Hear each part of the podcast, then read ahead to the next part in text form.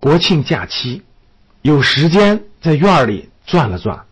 秋天的季节了，院儿里的柿子树都结满了硕果。有的柿子长得红红的，真的像灯笼一样挂在树梢，太美了。回想一下，我们的投资是不是也完全符合这样的自然规律呢？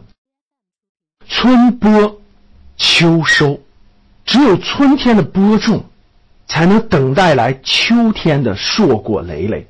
我们今天的收获完全在于春天的播种。如果没有春天播种环节，缺少了夏天的耐心等待，怎么会有秋天的收获呢？如果再加上冬天的收藏，那整个这样一个循环。就是春播，夏天的等待，秋天的收获，冬天的收藏。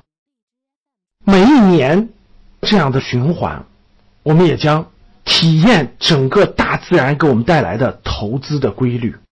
在二零一六年底、二零一七年初的时候，我对一些行业做了布局，到秋天的时候呢，哎，迎来了一定的收获。这样的是一个以年为单位的春播秋收的过程，在我们真实的投资环境当中，可能一年只相当于我们自然界的一个季度。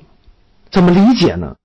如果你的周期越长，比如说我们以四年为一个周期，我们在第一年春播，第二年就是夏天耐心等待，第三年的时候收获。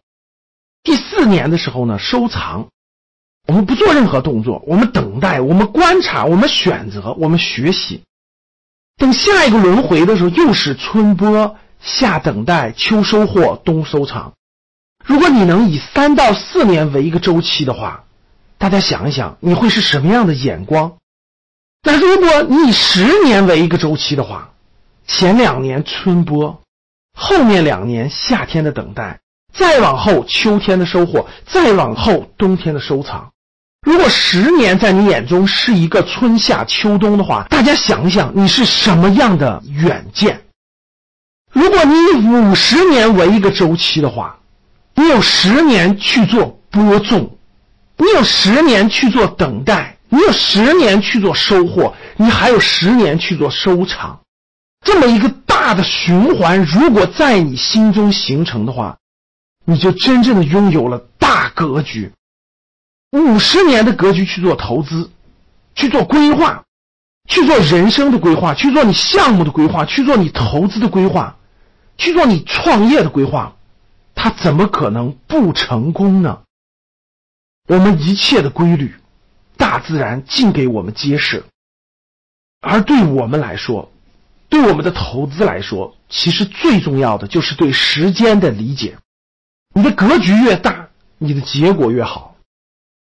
同样，在今年秋天，院里的山楂树也开始结果了。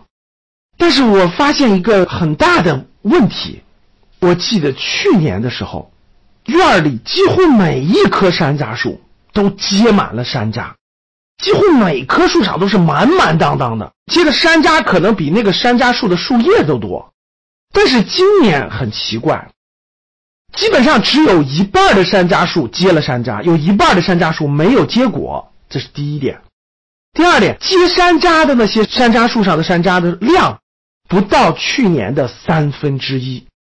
我也很纳闷儿，那无意间呢，在院里遇到了我们的花匠，我就对他提出了这个问题。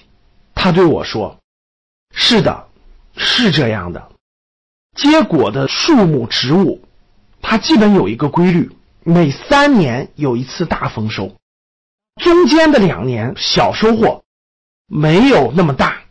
他这句话一下就点醒了我，这难道不是自然规律吗？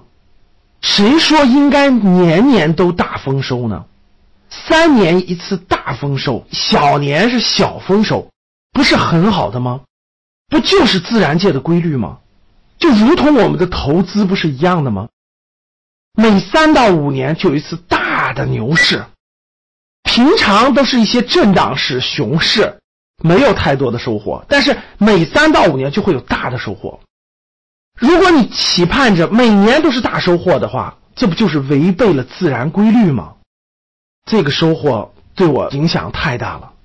春播、夏等、秋收、冬藏，每三年一个大的收获，平常是小的收获。这样的自然规律，其实已经把投资讲得清清楚楚、明明白白。希望大自然给我们带来的规律，引导我们一生的投资，收获满满。好了。非常感谢您的收听。想要获得格局推荐的投资理财书籍、视频，知道如何操作听课，系统的学习投资理财的知识和方法，可以添加张燕班主任老师的微信，微信号是九八四三零幺七八八。如果您是第一次听到咱们的电台，或者是还没有关注咱们的电台，那您可以点一下关注。有新的节目将会在第一时间收到通知，以免以后找不到咱们的电台。如果有您喜欢的节目，觉得不错，欢迎转发分享到您的微信朋友圈。